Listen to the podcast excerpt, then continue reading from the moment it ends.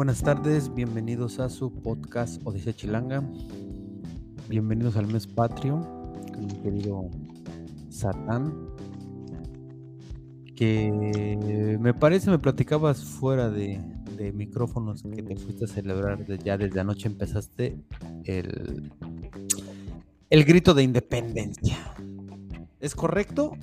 Sí, es correcto. Así es. Todo con medida, todo con seguridad. Me fui a casa de unos amigos y estuvimos ahí celebrando hasta las 5 de la mañana. Bien, bien. Me da gusto porque es de las pocas veces que te escucho que sales a celebrar. Entonces eso quiere decir que estás volviendo una persona social, estás dejando de ser el antisocial que eras. Así es, Mauro. Así es. Muy bien, Hay, hay muy que empezar a unir a la gente. Sí, ¿no? La unidad. La unidad es lo... Ah, Bueno, no la unidad, sino más bien empezar a compartir más con personas de otros... ¿Cómo se podría decir? Eh, Compartir con otras personas, ¿no?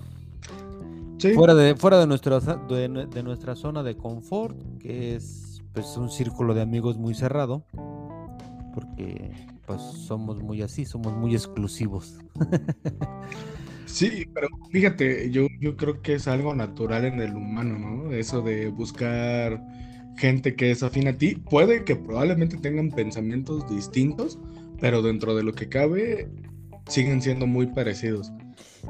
Eso es lo que uno busca en una amistad, ¿no crees, Mauro? sí mira jus- bueno sí ahorita que dices eso, hago una reflexión que dices eh, en las pedas conoces el o sea en las borracheras conoces justo a la persona o sea porque tienes una perspectiva de la gente cuando te la presentan dices ay pinche vato mamón o pinche vato no sé qué o ah, esa muchacha es esa, esa muchacha es el otro". Y, y justo ya en la borrachera, pues ya conoces como su ideología política, su ideología o la, la religión, o- gustos por la música, gustos por la vestimenta, gustos por, o sea, por, por cualquier tipo de cosa. Preferencias sexuales. Entonces ahí conoces a la persona y te llevas muchas sorpresas, porque sin mencionarlo, yo creo que, o sea, todos somos un poquito anárquicos, ¿no? Todos pertenecemos un poquito, somos, somos, somos anarquistas todos. Yo creo que en algún punto de nuestras vidas, sí, sí pasamos por ese punto, por esa anarquía, ¿no? De querer ser libres, de querer ser gobernados por uno mismo, pero a la vez respetando las reglas de los demás. Entonces, sí conoces un poquito eso, ¿no? Ya cuando... Sí, sí, sí, sí, en efecto. O sea, en, en- en la borrachera, que es la mejor forma de conocer a alguien, ¿no? Así es, Mauro. Y pues, siendo esto un poquito una introducción, porque me gustó como introducción, eh, también por eso es que buscamos tribus, por decirlo de alguna forma, tribus con las que Mm. podamos compartir quizá esos gustos musicales, aunque no los conozcamos. Y es aquí y- donde entra el tema de esta semana. Y mira, y gustos musicales que no necesariamente tienen que ver con la ideología que representa o que trata de darle representación a la música. Porque, digamos, hay reggaetoneros que, o sea, güeyes que les gusta el reggaetón, pero no comparten la filosofía de las letras, o sea, que no son misóginos como todo el mundo lo piensa, ¿no? Eh, o todo, o el metal, que mucha gente luego piensa que la gente, todos los que escuchan el metal son agresivos, y pues no es así, ¿no? O sea, es como... ¿Cómo no, Mauro? ¿Cómo no? Yo soy agresivo, Mauro. Ah, bueno, bueno, disculpa, discúlpeme, señor, señor Satán. Satán, este. Agresivo, lo voy a poner. Pero, o sea, sí, sí, creo, creo que sí estamos como, como, como uno, un- o sea, uno como sociedad sí empieza a segmentarnos en cuanto a la vestimenta, al tipo de música que escuchas, y empiezas a como a decir, ah, los salseros, los reggaetoneros, los cumbiancheros, los rockeros, los metaleros, todos. Y pues ya desde ahí ya estamos partiendo mal, ¿no? Yo creo. O no sé, mi querido Satán, ¿cómo ves? Te digo que yo lo veo como algo normal y natural, porque pues así es como hemos sobrevivido a partir de tribus.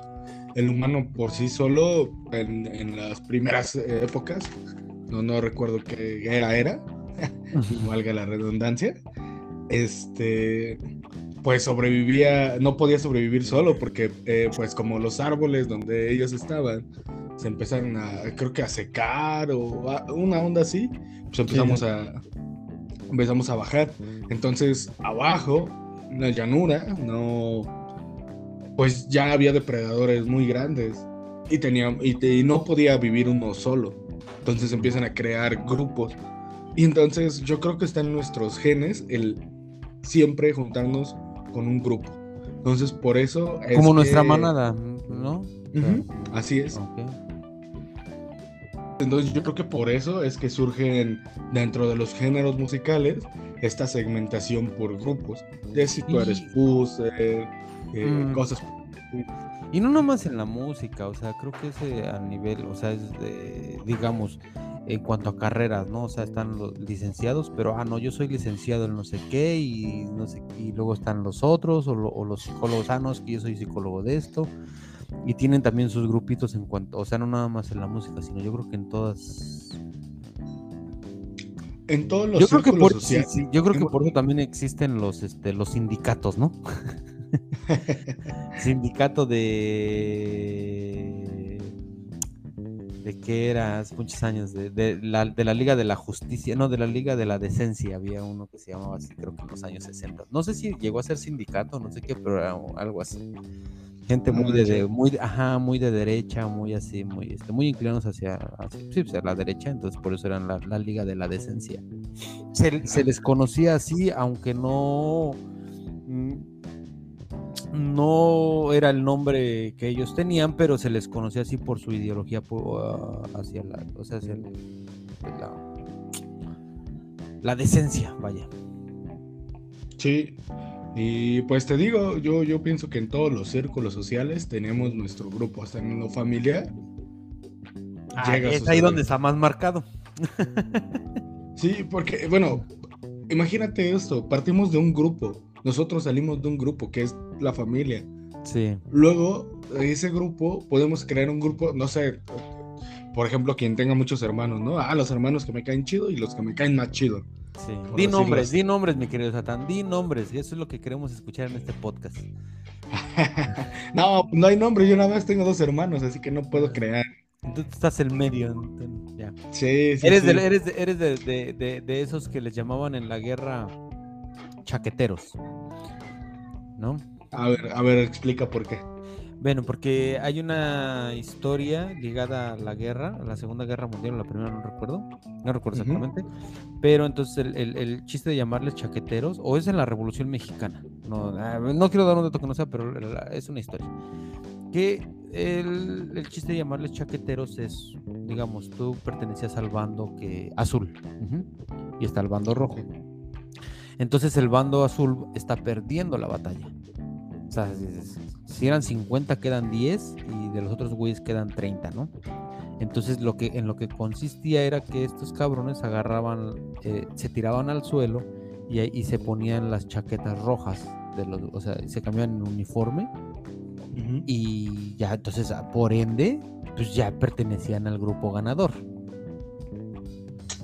Entonces, de ahí viene la palabra chaquetero. Cuando dicen, ah, eres chaquetero, pues porque viene de.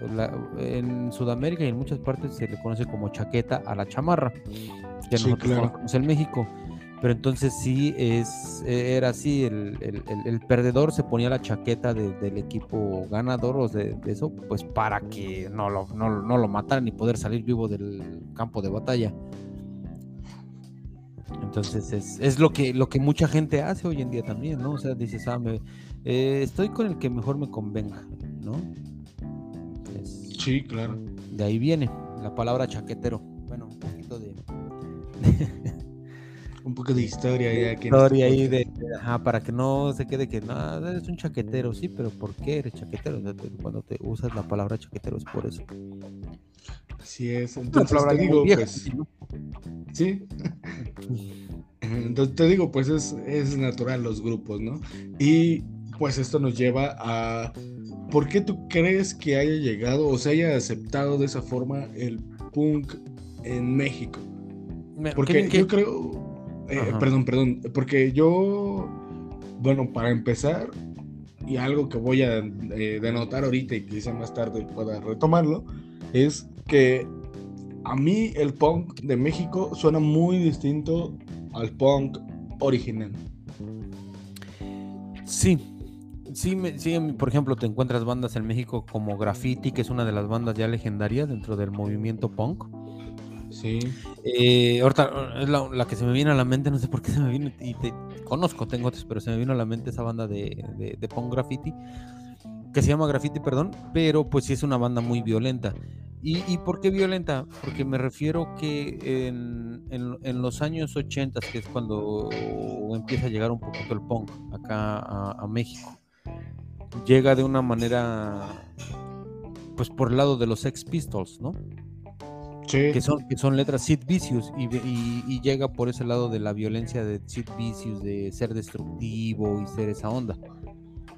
Que, lo, que, justo fue lo que en un documental de Canal 22 que por ahí me, me, mandaste, eh, no, es, no es documental, es como una cápsula, ¿no? Eh, justo lo dicen los punks de los años 80, o sea, a nosotros nos tocó conocer el punk por el lado de los Sex Pistols, de los Ramones, de Clash, Smiths, que aunque Smiths eran, eran letras más, más profundas a, diferencia de, de, Sid Vicious o, los Sex Pistols, que los Sex Pistols sí eran odio, odio, odio y todo eso, pues, pero fue lo que a ellos les llegó. Entonces, eh, ahí, pero después fueron mutando los punks en México, ¿no? dejaron de ser ese, esa onda violenta, de ser eso, y empezaron como a estudiar más acerca de, sobre música, sobre el punk, y crearon un, punk a la mexicana también, ¿no?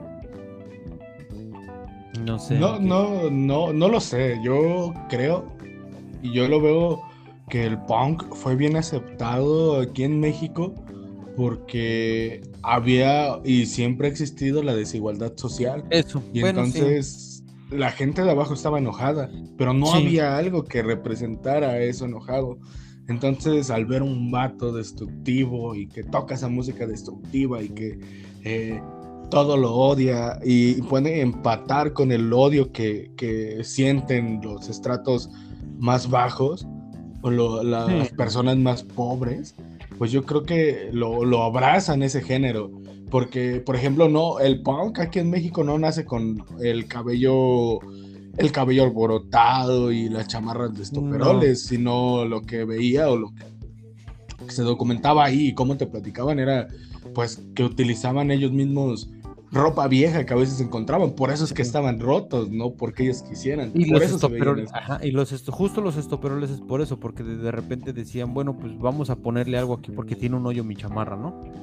Sí. Eh, y vamos a ponerle algo, pum, ya le ponían algo. Ellos creaban su propia ropa. Incluso yo, yo aquí conozco un, un, punk pues, de mi edad, un punk gringo, que él hasta el día de hoy él sigue haciendo sus aunque tiene un trabajo, o sea, tiene, el, el, vato se dedica a ser mecánico y tiene su chamba y todo, pero el, eh, eh, el, vato sigue haciendo su propia ropa. O sea, y él va y encuentra ropa así vieja y la, la, recicla y la pinta, le pone sus cositas, sus adornos, hace, sus stickers y se los pone y los borda o cualquier cosa que, se, que se le pueda ocurrir o sus gorras las grafitea. Entonces, todavía queda esa esencia, ¿no? por lo menos aquí yo, esa es la única persona que yo conozco que le gusta el punk aquí y, tiene esa, tiene todavía esa esencia del punk ochentero o setentero, ¿no? 80, ¿no? Bueno, por lo que escuché, acá en México llegó por los 80. No, sí, pero digo, bueno, pues acá, acá no sé en qué año ah, haya llegado. Acá no sé en qué año haya llegado el punk, pero pues lógicamente este, este vato pues es de, es de los 80 como, como yo, o sea, ya en los 90 pues sí conoció ya el punk, o sea, ya siendo como un teenager que le llaman aquí, que sea un adolescente, pues ya, ah, ya. conoce el, el punk y forma una banda de punk y él era el vocalista. Pero pues ya después, tú sabes, cosas de la vida, lo, corren de la banda pues por, por, adicciones y, ese tipo de cosas. Entonces dejó la carrera, pero es un buen tipo, es un buen tipo. Fíjate, y te digo, eh, pues esa es la muestra clara, ¿no? De cómo nace el punk y cómo la gente lo adopta por ese esa desigualdad social y ese enojo que sentían, independientemente del país donde te encuentres, ¿no? Porque en todos los países yo creo que hay gente que sí sufre cierta desigualdad social. Entonces, pues es lógico que van a estar enojados.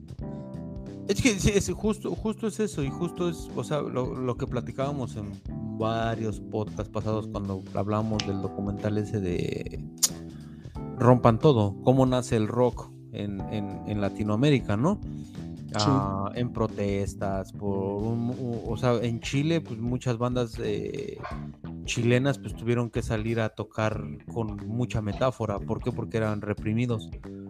La, desigualdad social siempre ha existido en todo el mundo. En Estados Unidos, eh, yo, yo siento, tú me podrás decir que no y, me vas a decir que no, estoy seguro, pero aquí si te das cuenta muy, muy, o sea, sí es, sí es como muy notable la desigualdad social. Te voy a decir por qué. Porque, o sea, eh, tú, estás en un barrio en México y todas las casas son como iguales, ¿verdad? Hay una casa que está como diferente, así como medio ahí. Pero aquí tú te puedes encontrar, o sea, dos casas así enormes, como con alberca y todo, y la siguiente casa es una casita así bien pequeñita, chiquitita y luego hay otra casa que es mediana y luego hay otra casa que es medio grande y, una casa chiquita donde tienen cinco carros y la casa grande tiene solo un carro. Entonces sí, yo sí, sí he visto mucho esa disparidad ah, social aquí y se refleja, ¿por qué? Porque, lógicamente sí hay barrios donde, donde son, que son conocidos porque hay más dinero, ¿verdad? Pero en un barrio, digamos, lo popular como es en el, donde, en el que vivo yo, pues sí te encuentras como ese tipo de, cosas, donde ves una mansión y al lado de la mansión literalmente ves una casita así de un solo cuarto con una cocina, una sala y un baño bien modesto. Y, esa casa está en medio de, dos mansiones. ¿Sí me explico? Entonces, sí, sí, sí, sí, sí se nota y dices, güey, no mames, o sea, uno pensaría que en México se, notan ese tipo de, desigualdades, pero pues también aquí se ven, ¿no? Y la gente, y, digamos aquí, esa, esa, yo bueno, sí pasa algo como, como en México, pero digamos aquí la gente que tiene mucho dinero es muy sencilla y no andan en, en unos carros así de lujo, como tú te podrías imaginar Andan en un carrito así, 98, o sea, sí, 2000. Y la gente que no tiene, o sea, que no tiene como ni siquiera casa propia, que tiene una buena casa pero la rentan y andan ahí en su carro del año y ese tipo de cosas. Sí, es como, como raro, ¿no? Cómo vive el, el gringo y esas, esas, esa ¿cómo estábamos diciendo? Esa desigualdad. Desigualdad, pero a la misma vez es desigualdad al revés, porque el rico anda ahí con sus chanclas o short, ahí todo bien, valiéndole gorro y se va a los mejores restaurantes, todo el pedo. O a los peores restaurantes y entra con chanclas, con camiseta, con short, lo que sea, ¿no? Y el, y el pobre trata de así como de que, ah, no, pues yo acá me voy al restaurante y llevo mi mejor ropa y tengo el mejor carro y tengo las mejores gafas y ese tipo de cosas. Es como, como muy raro, o sea, es, no, no sé. De hecho, eh, eh, yo lo tomo como algo muy normal. Eh, pues sí, yo no puedo contradecirte en este punto porque yo no vivo allá, yo no he visto esa realidad, yo no conozco esa realidad. Pero, por ejemplo, aquí en México pasa exactamente igual, ¿eh?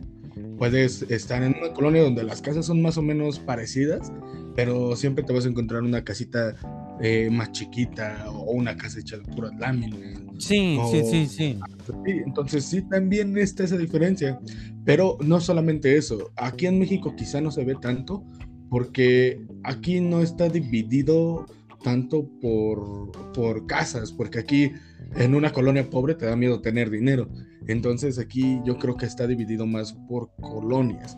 Y existen colonias que tienen un estrato social de clase media alta, por decir algo, y que es la colonia Roma o la Condesa, que nosotros pensamos que es este la colonia rica, pero cuando vas, no sé, al Pedregal o cosas así, te das cuenta que no, que simplemente es esa parte, ese, estrato social que quizá nosotros, donde nosotros estamos ahorita y al que queremos aspirar y al que podríamos llegar de manera eh, quizá este, inmediata. Entonces, te digo, pues sí, sí, pues se viven realidades parecidas. Quizá nosotros pensamos que en Estados Unidos no, porque es un primer mundo, así nos lo han vendido.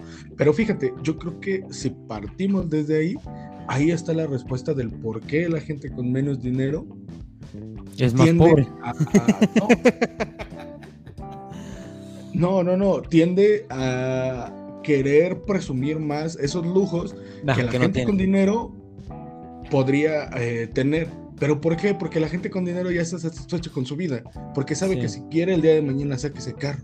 Pero la gente que no tiene acceso a eso y dice, bueno, pues es que solamente voy a tener una oportunidad de hacer esto, mejor lo aprovecho.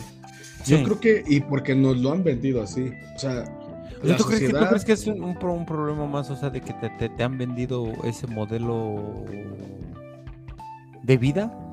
Claro que sí, Mauro, porque por ejemplo, el iPhone, ¿cómo se vende el iPhone? Oh, es para intelectuales, no cualquiera lo tiene, solamente gente con un estatus eh, intelectual muy alto, porque no intelectual, no, yo creo que, yo creo que, yo creo que la persona que tiene, o sea, bueno, ahí sí difiere un poquito contigo porque el, iPhone no te da intelectualidad y mucho menos creo que, la gente, yo creo que va, va, va, va por otro lado el, o sea, yo creo que el, iPhone o el Samsung, que son los teléfonos más vendidos aquí en, Estados Unidos, uno compra un teléfono, pero en realidad ni siquiera le da el uso que le debería de dar, porque son, ya son pequeñas computadoras, en realidad.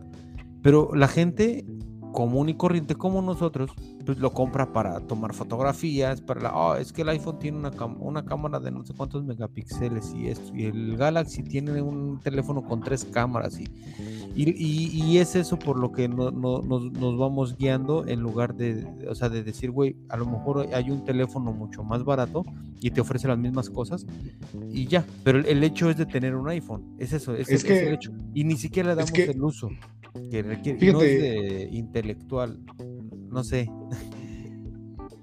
Ah, bueno, no sé, es que quizá yo parto de mi realidad y tú de tu realidad, porque pues, por ejemplo, aquí el iPhone es un aparato que solamente, o la gente que se quiere endeudar mucho, o la gente que tiene dinero. Y sí, pero los que tienen dinero no son intelectuales todos, mi querido Satán. Pero, pero es que sí te lo venden, Mauro. Así te lo venden. Y ve las películas. o sea que las personas inteligentes tienen iPhone, las personas mm, eh, no inteligentes no tienen iPhone.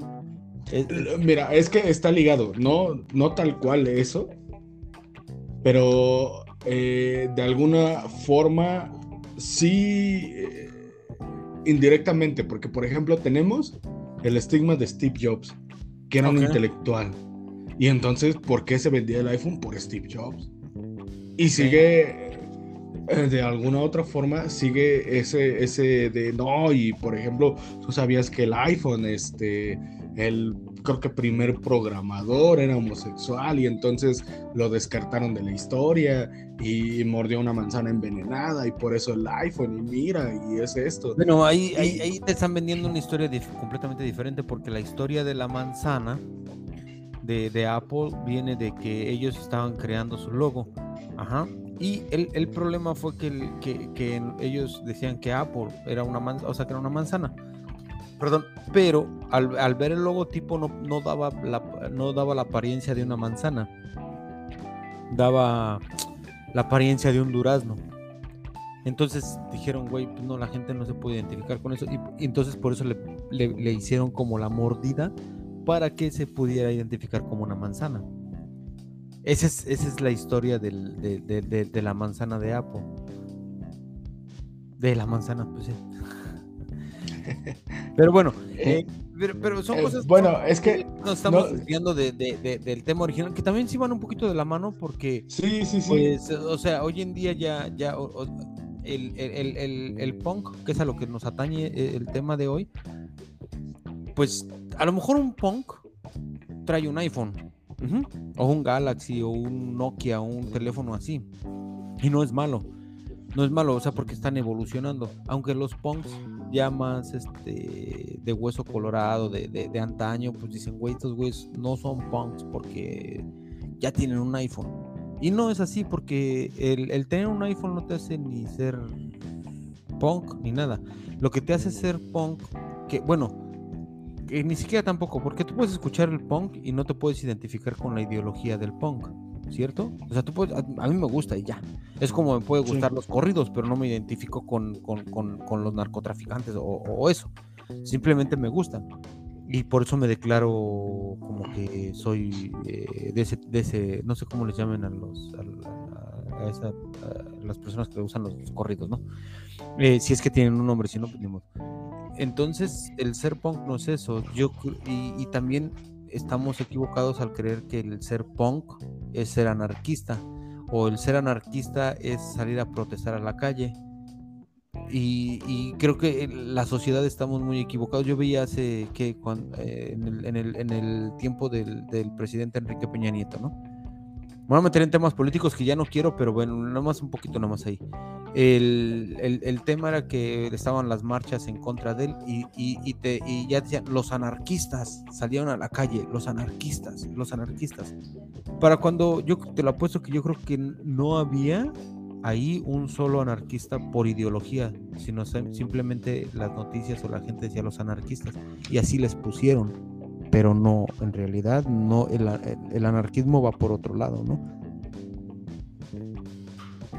Mm, sí, en la intelectualidad. Sí, en lo intelectual, va por otro lado, totalmente. Pero pues ya en la práctica yo creo que sí desemboca en eso porque al final no estamos preparados para un anarquismo. A mí me gustaría vivir en un mundo anárquico, déjame, déjame decírtelo, a diferencia de lo que piensan muchos, que sería un mundo donde cada quien puede... No, porque el anarquismo no se refiere al caos, sino se refiere a que cada quien se gobierne por, sí, mismo, por sí mismo. Al principio que, que seamos lo suficientemente maduros para... Autosuficientes, ¿no? Ah, ándale, sí, sí, exacto entonces, eso estaría muy chido, pero pues en la práctica no podemos, necesitamos tener leyes, porque aún teniendo leyes las rompemos. Sí, es que es justo eso, el anarquismo es eso, ser, ser autosuficiente, gobernarte por ti, pero respetando las leyes en las que vives. Ese es un poquito. Y el ser autosuficiente, ellos qué quieren decir con el ser autosuficiente? Es crearte lo que hacían los punks de los ochentas en México o tal vez en muchas partes del mundo, que era hacer tu propia ropa o irte a agarrar ropa que ya estaba usada de cualquier persona que la tiraba, la recogías y tú le dabas el uso. El, ser anarquista también quiere decir que tú vas a, tener tu, como tu propio huerto, ¿no? O sea, tú vas a crear tus propias verduras, tú las vas a cultivar, las vas a cosechar y vas a hacer todo para ser autosuficiente y no depender de un sistema, que a la final todo mundo pertenecemos a un sistema porque no podemos salirnos del sistema, a menos que te vayas a vivir a un árbol. Pero aún así viviendo en el árbol vas a depender de, de los animales que viven en el árbol. O sea, siempre vas a estar bajo un sistema. Pero el anarquismo se va por el lado de ser autosuficiente, decir, bueno, yo voy a tener mis estos y voy a crear mi, propia ropa y voy a hacer mis propias cosas y yo no dependo del Estado, que en realidad eso es lo que ellos quieren, quieren hacer, no pertenecer al Estado. ¿No? En México hay un, hay un, hay un, no sé en qué parte de, de la Ciudad de México hay un edificio abandonado eh, los han querido sacar y sacar y sacar. No recuerdo de tal nombre, se me olvidó, lo tenía. Eh, y ahí, ahí, ahí, hay muchos anarquistas, anarquistas que son, se dedican al arte y ahí puede llegar cualquier persona a vivir y, todo, o sea, sin, pedir permiso ni nada, tú llegas, te metes y puedes hacer lo que tú quieras, ahí puedes vivir. Y, y tiene que los han querido sacar y sacar, pero ¿cómo se llama? Tiene un... Eh, y hasta luego de repente ha salido en las noticias ahí como que, oh, los estos mugrosos que están ahí en el edificio no se quieren salir y que no sé qué. No recuerdo el nombre, ¿cómo se llama? Ah, híjole, me gustaría buscarlo, pero es que no me acuerdo cómo se llama. No, yo desconozco totalmente, ¿eh? Sí, no, no, no, es, es, muy famoso. Yo tengo una amiga en México, Diana Poquianchis. ella no pertenece ahí, pero sí conoce el lugar. Incluso ella fue la que me dijo. Y ahí tiene, tiene mucha banda. Y toda la banda que está ahí, o sea, son, este, son autosuficientes. Ellos están fuera de, un sistema de gobierno, pero también están dentro de un sistema que, porque me imagino que en el lugar rigen algunas leyes para ellos, entre ellos, ¿no? Entonces, eh, es difícil salirse del sistema, pero hay que investigar el nombre de ese edificio. Ellos le dieron el nombre al edificio, pero se me olvidó. Sí, lo investigamos y ya lo, ahí lo publicamos, madre. Sí. Porque la neta Yo, no, yo no había escuchado ¿eh? sobre eso y muy, muy interesante. Sí, no, no, es, es, que estoy tratando de, acordarme y tratando de, buscarlo, porque era un dato que era muy importante para este episodio y lo olvidé por completo y ahorita ya durante la charla pues lo, lo, recordé y, se me olvidó porque ese es, ese es el tipo de anarquía que, que, a mí me llama la atención, ¿no? Y luego viene la, anarquía que todo el mundo conoce, que es el anárquico, sale a la calle, protesta, eh, pelea por tus derechos, eh, no sé, como la, como la anarquía que te vende en la televisión, ¿no? Mm, la anarquía que te venden en la televisión se inclina un poco más al caos, ¿no? Sí, por eso. No tanto a protesta, o sea, porque una protesta pues, puede ser pacífica o puede no necesariamente tener que ver con el caos. Eh, yo creo que se refiere más a, ese caos, a esa destrucción, a ese vandalismo que a veces se le llama, ¿no? Sí, pero el vandalismo va, o sea, es lo que te digo, lo confunden vandalismo con anarquismo. Y, ahí es donde perjudican a ese, a ese sector del, del, del, anarquismo, ¿no? Pues quizá. La verdad es que somos seres muy, muy cerrados y muy miedosos y nos da miedo lo, lo distinto. Yo creo que todo ese tipo de cosas siempre las vamos a ver mal. Y pues también, aparte de eso, pues el, el Estado no ayuda, ¿no? Con sus noticias. No, sí, claro. O sea, el, Estado siempre, y, bueno, y, la televisión siempre va a estar a favor del Estado. Porque pues ellos mandan, ¿no? Sí, claro. Sí, y bueno, eh, volviendo al punk, tú mencionabas algo muy, muy importante, que yo creo que eh, existen dos vertientes de esto, del punk como artista, músico, más bien, como músico. Sí, sí, sí. Y el punk, como quien le gusta solamente esa música. Y el punk que ya vive dentro de esta tribu, tal cual. Y que ahora sí, eh, ya en esta época, para ser punk o que te reconozcan como punk, ya es más una pose, ¿no? Porque ya es que el pantalón con los operoles, que los, parados. Que, yo no los juzgo, ¿no? Cada quien se viste como quiere. Sí, pero eh, pues, por ejemplo, muchos de antaño, porque estuve viendo varios documentales, remiten a eso y dicen que esos son como más de, o al menos para ellos les, remite más a, una onda ya más de pose, más de este aparador, punks de aparador les llaman. Sí, es que es lo que te digo, mira, siempre vamos a existir como los estos, los de la vieja guardia, que le llamamos, la vieja guardia del rock, la vieja guardia del punk, del metal, incluso hasta en unos muchos años más va a salir. Yo le, ¿cómo le chingo con el reggaetón, verdad? Es que tengo esperanzas, mi querido Natán. Para mí que eres bien fan del reggaetón, ¿no? En un, futuro, en un futuro puede que haya un pinche Sid Vicious del de, del punk. Ahora ya no va a ser Lennon, no va a ser un Sid Vicious o un este. Aún, ¿cómo se podría decir? Este. Joe Ramón del, del reggaetón, ¿no? O algo así. Pero puede, o sea, puede pasar en la historia, puede pasar, porque así como, como veían en esos años a Sid Vicious, estamos viendo nosotros a esa gente ahorita, güey. O sea, de la misma manera, ah, no, pinches drogadictos, ay, miren cómo se visten. Y los juzgaban de la vida, ay, pinches letras así bien feas y todo, y todo, todo, todo eso. Está, es la misma historia, mi querido Satán. Está pasando, la, está pasando la misma historia y la historia siempre, siempre, se, siempre se repite. O sea, no están inventando nada nuevo, porque lo que ya tocaron, o sea, lo que tocaron ahorita, gente atrás, hace 10 años, hace 50 años, ya lo tocaron. O sea, en la música yo creo que ya todo está escrito para mí. Ya todo está escrito. Ya no hay nada que inventar. Ya tienen los sintetizadores.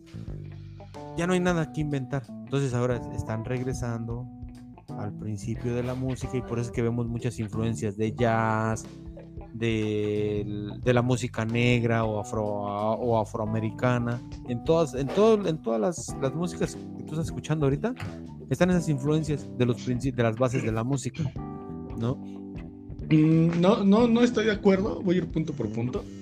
Eh, primero con lo del reggaetón. Creo que en ese punto estoy de acuerdo y quería tocarlo, realmente quería tocarlo, por lo mismo que tú mencionas de cómo, eh, al igual que la música punk, vino el reggaetón en un principio a hablarle a un estrato social en específico. Sí. ¿No? Es que siempre. en específico. Y bueno, entonces, en este caso, yo creo que lo que pasó con el punk fue que intentaron abrazarlo la, eh, la música comercial, pero no se pudo no se pudo. Más allá de los grandes artistas que de Inglaterra o Estados Unidos, por ejemplo, eh, siempre se ha mantenido por lo bajo. Ahora, yo mm. pienso que el reggaetón, a diferencia, sí fue un género que empezó a abrazar la industria. Y a diferencia del punk como tal, como ideología el, reggaetón, el, reggaetón sí quedó eh, para venderse porque ahora es lo que se hace. Y, te digo, al principio la gente de, clases altas decía, no, yo cómo voy a escuchar reggaetón. Y hoy en día, no, qué buen reggaetón me estoy bailando. Sí, es un putazo a nivel mundial, ¿no? Es un putazo a nivel mundial el reggaetón. A diferencia del punk. El, punk, digamos, el, máximo representante de ahorita del punk, pues, pues, vendría siendo que Green Day, que también es un punk que no es malo, o sea, para habrá gente que le guste, y está bien, es respetable, que, que, que las grandes bandas de punk, o sea, el punk ya no tiene todo, o sea, toda esa parafernalia ahorita de, de, tener un Sid Vicious que era como que, güey, no mames, o sea, a mí no me tocó verlo, ¿no? Pero bueno, o unos Ramones, ¿no? O Smith, o The Clash, que siempre nos referimos a esas bandas. Porque son los grandes exponentes a nivel mundial del punk. Eh, es que fíjate, yo creo que eso pasa porque nacen bajo cierto contexto social. O sea, no, no fue de, ay, vamos a crear a este artista, sino que tenían ganas de expresar algo en ese momento. Y ya, pues una vez, eh, ya que rompen esto, todo esto y ven que rompen con los jóvenes, pues ¿qué hace la industria? Sí, sí, sí. Mira, ya te entendí, ya te entendí acá por dónde vas, ya te entendí por dónde vas. O sea, sí, sí, y, y sí tienes mucha razón, tiene mucha lógica lo que dices de que el punk se ha mantenido bajo un nivel, o sea, un, no lo han tocado, no ha tocado el, el demonio, no ha tocado el diablo todavía, ¿no? Y las bandas que se dejaron tocar, pues tal vez pues, está Green Day, que no la culpo porque pues a la final están creando un, arte y, y, deben de cobrar por lo que están haciendo. Y si hay una posibilidad de, llegarle a más gente, pues adelante, ¿no? Me imagino, creo, creo que hay una, hay, una banda, no recuerdo no recuerdo ni de dónde es, pero decían, la, la, juzgaban y la criticaban porque decían que, que, este, que, que cómo era posible que, que hubiera firmado con una transnacional que ellos siendo pues una banda como subterránea, como underground, como, como, como podían haber. Porque Caifanes fue como de las primeras que firmó en una disquera. Igual, No, pero es que, es que no recuerdo. Ajá. Pero entonces lo que ellos, su justificación, y es válida, es lo que ellos decían, es que si nosotros seguimos en el anonimato, pues nuestra música no va a llegar a más gente y nuestro mensaje no va a llegar a toda la gente que nosotros queremos que llegue más allá de lo económico. O sea, ellos decían, pues sí, firmamos ahí y pues, le estamos dando. ¿Por qué? Porque queremos que nuestra música llegue a otro lado. Y el punk de los ochentas lo que hacía era grabar sus, sus, tocadas en, digamos, hoy, hoy es mi cumpleaños y, conozco una banda de punk, ah, la voy a llevar a mi casa. Entonces los güeyes llegaban y ponían a grabar ahí, ponían a grabar el, pequeño concierto, el showcase que le llaman. Eh, le ponían a, grabar y esas mismas cintas, cuando iban ahí al Chopo, que antes de ser el Chopo, era un tianguis cultural de la Universidad Autónoma de México, de la UNAM. Ajá. Sí, de hecho se ponían, creo que adentro del museo adentro, del Chopo, ¿no? Ajá. Ahí les daban chance de ponerse, pero después salieron en, pues, discusiones políticas, lo que sea, lo sacaron. Pero entonces ese, ahí nace el chopo de intercambiar el material y llegaban esas bandas de punk, al no tener espacios en otro lado, llegaban ahí con sus, con sus, con sus cassettes de, de, de, este, de, ¿cómo se llama? Grabados y los intercambiaban o, lo, o los, este, o, sí, era un trueque, ¿no? O, y era la forma de de, expandir su música o que, su música llegara a otro, a otro tipo de gente. Sí, puede ser así como llegaba la música en México a través. Alguien tenía que viajar al gabacho, ¿no? Y traer o a Inglaterra. Oye, yo, ¿sabes qué? ¿Sabes qué estaba pensando? es que eh, justo eso. Yo tengo referencias de bandas de punk de Inglaterra, Estados Unidos, México, Argentina. Sí pero no tengo ninguna referencia de una banda, o, en Latinoamérica, pues por ejemplo están los Saicos de, Perú, que son, se dicen llamar los precursores del punk. Y por ahí una que otra, ¿no? Pero de Brasil, yo no tengo ninguna referencia brasileira del punk. No sé si tú tengas por ahí un punk brasileiro. Mm, no, fíjate que yo digo que con Brasil pasa algo bien extraño, ¿no? Porque, al menos en mi caso, eh, uno se acostumbra a escuchar música o en inglés o en español. Entonces, de repente, pues en, Brasil, pues es portugués.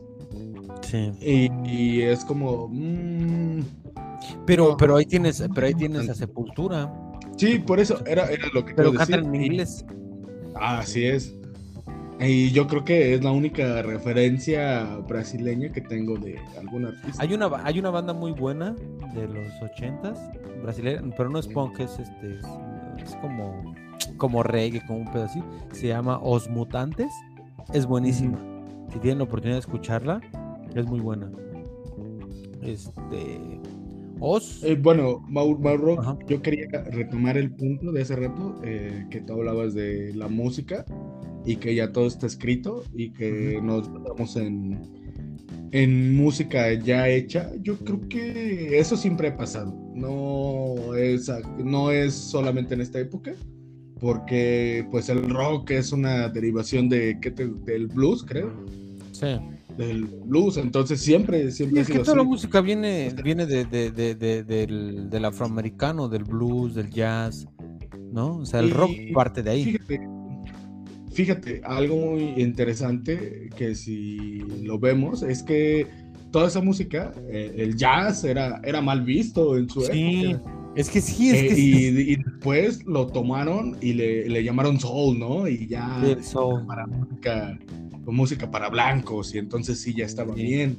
Lo entonces, modificaron para que, para que pudiera ser de la gente blanca. Siempre, siempre ha existido eso, o sea, no es ajeno, pero hay cosas que sí se quedan en lo bajo, como el caso del punk. Ahora, en el caso de lo de crear nuevos ritmos, yo creo que sí. Yo creo que sí se está experimentando, pero nosotros no lo estamos viendo. Porque nuestro. Ahí está, el reggaetón. Ese es, el nuevo, ese es el nuevo ritmo, mi querido Satán. Es el nuevo ritmo. está poniendo a bailar a todo el mundo. A todo el eh, mundo. sí, sí, pero ese es el discurso que te están vendiendo las empresas.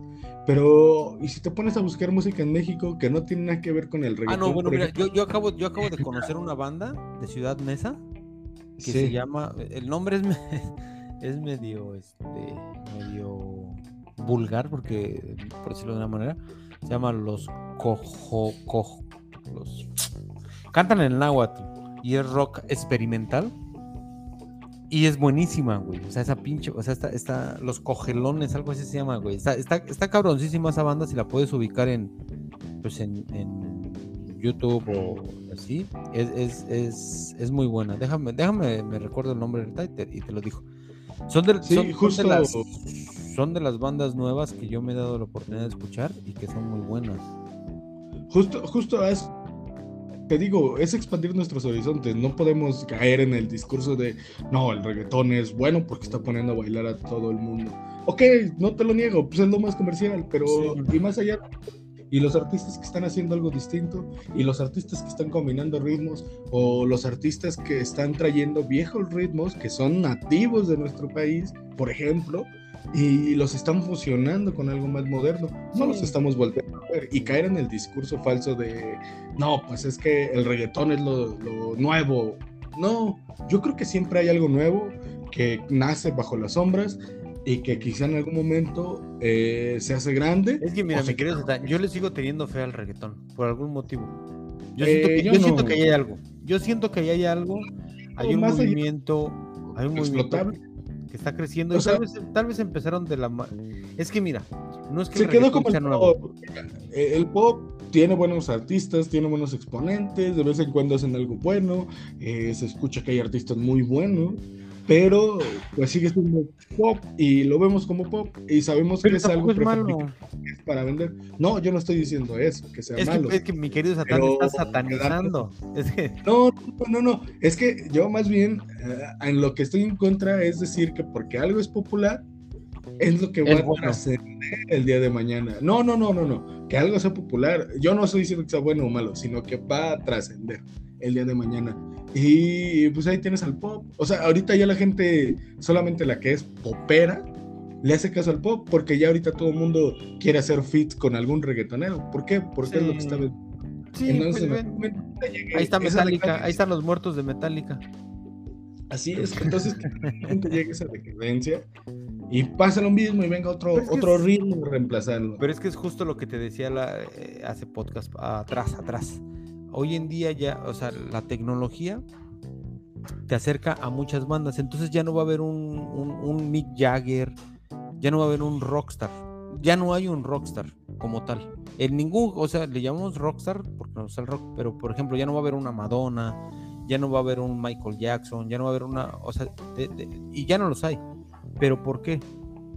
Porque con el, la llegada del Internet, ahora en lugar de tener un solo artista, ser fan de, de Aerosmith, ¿no? O de los Stones o de Paul McCartney. Uh -huh. Antes te comprabas todos los discos de, de, de, de, tu artista y tal vez hasta llenabas tu cuarto de pósters de tener ahí toda la parafernalia de tu artista. La llegada del internet es, es algo que cambió la música y la, y la, va a seguir cambiando porque hoy en día ya nada más es como que tienes muchas opciones y ya no y, y por eso se, se, van a acabar los rockstars. Es más, incluso yo creo que el último, el último que vive es Mick Jagger. Y ya, no. güey, de, de, ahí, y Steven Tyler tiene la pose de, de rockstar. Lenny Kravitz la pudo haber tenido, pero pues algo le pasó y bajó. Pero dime, dime, dime un músico, o sea, que ahorita sea. O sea, no sé, güey, como que la gente. No, no, no lo sé. Como, como que la gente se dé el tiempo de escucharlo por más de una hora, güey. O sea, no hay, güey, no hay, no hay.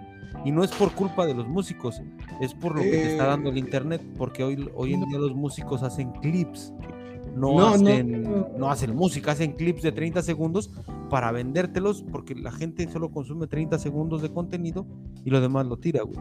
Sí, estoy, estoy, de acuerdo con ese discurso, pero no por completo, Mauro, porque yo creo que nos estamos apresurando y no, no es algo que nos competa en este momento a nosotros decir si va a haber o no va a haber. ¿Sabes por qué?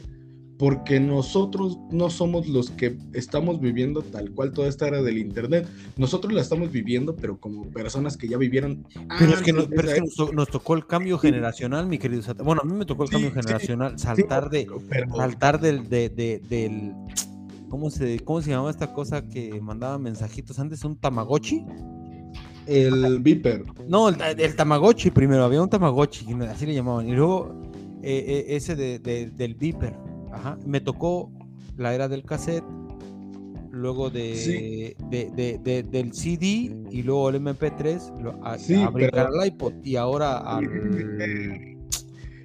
precisamente lo que hace que no sepas hacia dónde va, cuál es el rumbo. ¿Por qué?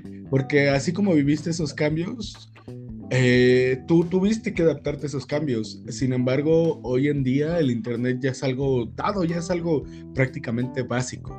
Entonces yo creo que los morros de hoy en día son los que nos van a, enseñar si va a salir un artista así o no. Pero solamente mostrarlo, porque al final de cuentas nosotros no sabemos cuál es el rumbo que está tomando. Vemos que está tomando ese rumbo, pero por ejemplo, eh, no, realmente no, pues con tantas cosas y tantas oportunidades que tiene la gente de ahora agarrar y grabar un video y grabarse cantando, no sabes si en algún momento pueda llegar a suceder algo que impacte de tal manera. Pues ahí está Justin Bieber. No, o sea, mm. si, tú hay una película de ese güey o un documental o un reportaje, no recuerdo. El morro, güey, tiene talento. El, es, y podrá hacer lo que tú quieras, sí, güey. Pero el, el, el vato, güey, toca un chingo de instrumentos y él se hizo, se hizo famoso, pues en YouTube. Él tomó la herramienta la hizo o sea, se hizo famoso ahí, sus, videos crecieron y hoy en día, güey, bueno, ahorita hoy en día no sé qué está haciendo, ¿verdad? Pero empezó de cantar rolas para niño, güey, a ser una pinche figura mundial dentro del pop, que no es malo, está bien. Cada quien hace su lucha dentro de la música y cada quien dentro de la música tal vez tiene su punto punk o su anarquía, ¿no? Muchos la llevan por el lado de, de, lo comercial y muchos otros dicen, bueno, yo con lo que tengo estoy bien. O tal vez a lo mejor ni son tan buenos como nosotros creemos. ¿No? Sí. O sea, a lo mejor nosotros estamos idolatrando por ahí a, a un, este, ¿qué te gusta? A a un Caifanes, ¿no? Es un ejemplo. estamos idolatrando a Caifanes. Pero ¿por qué Caifanes no, no, no, nunca llegó a ser lo que es Maná hoy en día, güey? O sea, hoy, Maná hoy en día es un putazo mundial. Y Caifanes sigue en, su localito, tocando ahí modestamente, tiene sus giras nacionales y hasta ahí, güey. Y, y, es lo mismo, o sea, Caifanes tiene y no es que sean mejores o peores músicos, los de Maná tienen las mismas cualidades. E incluso a mí el bataco de Maná, güey, no mames, es una bestia ese güey tocando la batería. Eh, pero esos güeyes dijeron, güey, queremos avanzar y queremos llevar nuestra música a otra parte. Y Caifanes, no sé si cayó en el conformismo o en la rebeldía o querer ser los como la banda de culto de, ah, bueno, nosotros somos así, esta es nuestra música, que también está bien, no es malo. En esta vida nada es malo y nada es tan bueno, ¿no? Mm, no sé, Mauro, yo, yo creo que otra vez no comparto tu punto, porque, bueno, en este caso yo creo que hay quienes ven la forma de explotar una banda que puede llegar a ser potencialmente popular. Y pues, por ejemplo, Caifanes no es el tipo de música que se pueda volver tan popular. Entonces, ¿por qué sacaron, entonces, ¿por qué en los noventas sacaron a Negra Tomasa? O sea, porque sí. Eh, o sea, ellos mismos también, o sea, hay que hacer una retrospectiva de, de, dónde empezamos a escuchar a Caifanes. Y yo lo conocí pues por la Negra Tomasa, ¿no?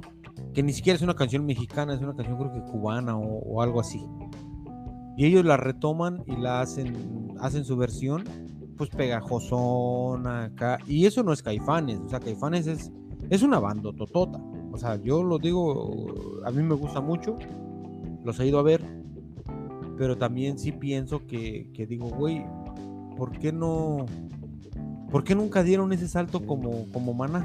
Y a Maná todo el mundo lo critica en México. O sea, los rockeros así más, más rocks, más rocks, Dicen, güey, no mames, maná, güey, esos pedos.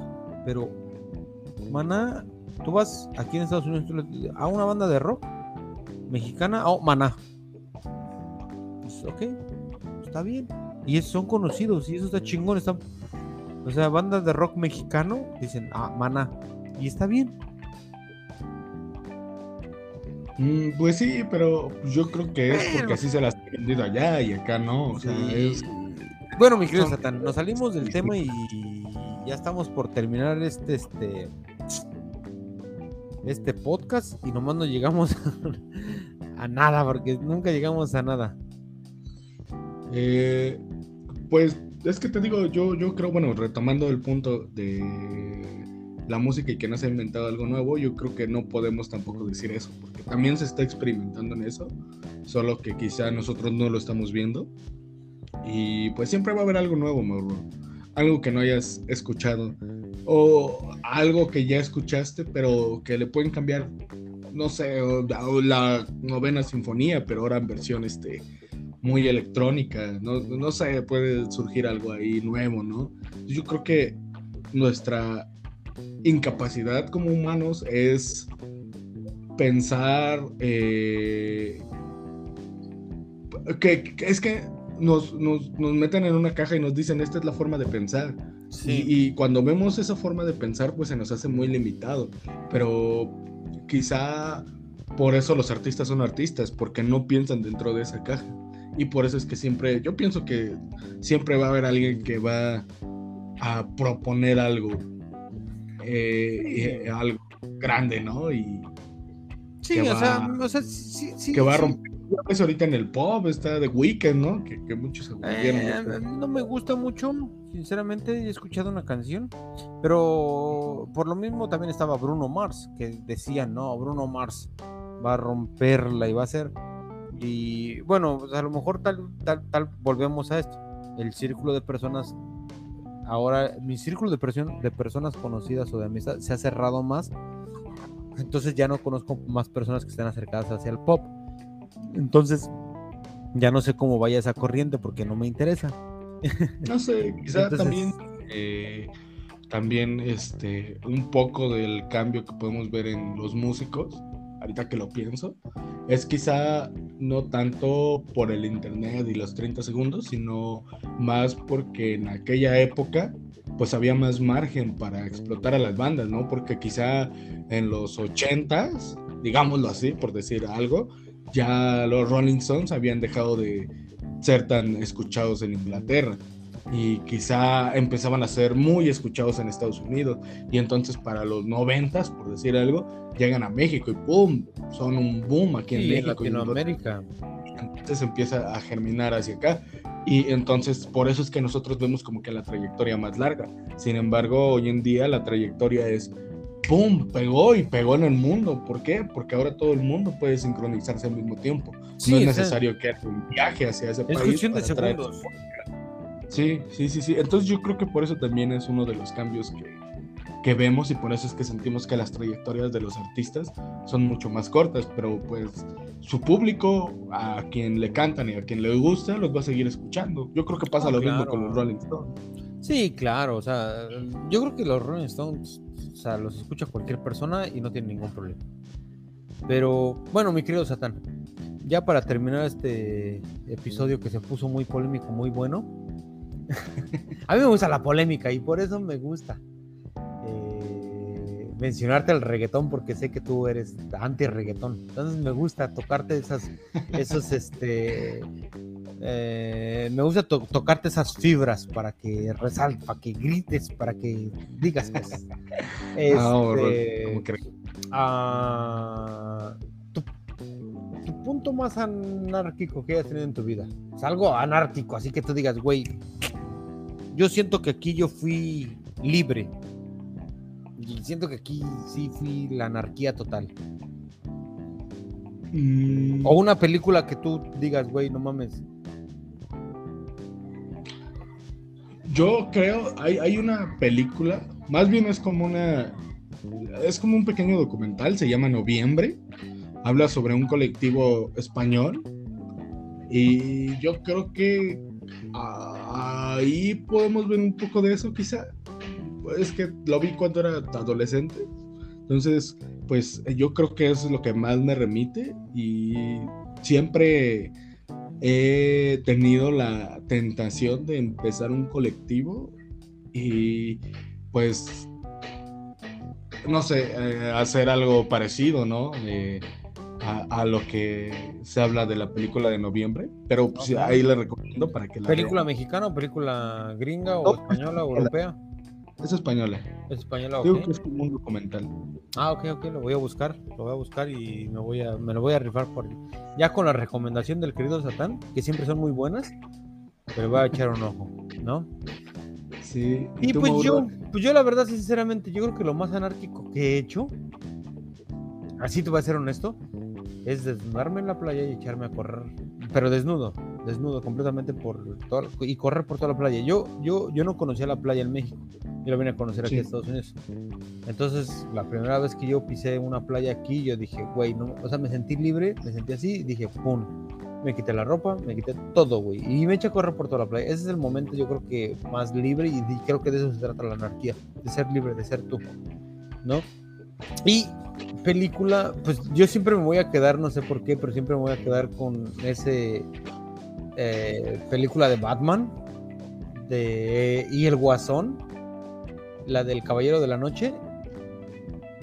Ah, el, Guasón hace es un anárquico brutal. Esa es la libertad. Y está loco, usa mucho la, la violencia y eso, pero pues es, no sé, se me hace ahí eh, como ese personaje bien anárquico.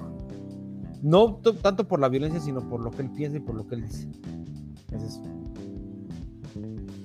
Sí, un poco. Sí. A mí, a mí me rompieron el corazón porque estaba viendo un análisis de su anarquismo y pues me terminaron rompiendo el corazón, pero no, ahí luego te paso el video. A ver, mándamelo, sí, mándamelo y mándaselo ahí a la gente para que, para que me, para que me digan, güey, no es anarquía. la anarquía es estar atrás de un, de un computador y un teléfono y escribir en Twitter que estoy harto del gobierno. Esa es anarquía, hoy en día. Pues respetable. podría ser, ¿no? Respetable, respetable, sí.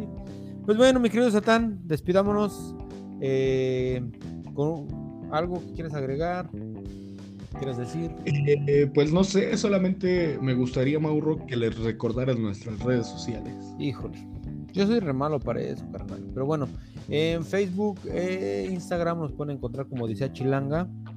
Y esta tarde, como todas las tardes de lunes, nosotros somos el Mau Rock los burros por delante y en mi querido Satán que pues bueno pues nada síganos ahí hagan creciendo sigan sigan haciendo crecer este canal que ya tenemos ya contamos con dos millones de suscriptores o de vistas o de escuchas en Spotify entonces no se pierdan no dejen de seguirnos así es y bueno pues yo fui Miguel Hidalgo y Satán y yo me despido porque... Que se me olvidó mencionar, al, perdón, ahorita que dijiste Miguel Hidalgo, se me olvidó mencionar a, al anarquista de la Revolución Mexicana. A, este, a los hermanos Flores Magón. Flores Magón, sí, se me olvidó. Pero bueno, en otra ocasión, bueno, El Magón, ¿no? Que, es el anarquista. No sé si los tres hermanos. No, no, creo que nada más uno. Creo que nada más uno. Pero bueno, lo podemos dejar para la, para, la siguiente semana que vendría siendo ya el grito de independencia de nuestro querido México. Así es, Mauro. Pues ya nos estaremos hablando en ese entonces. Por lo pronto, pues yo les agradezco a todos por escucharnos y a ti también, Mauro. Como siempre, ha sido un placer. Igualmente, mi querido Satán. Pásala bien y disfruta tu mes de independencia. Bye. Bye.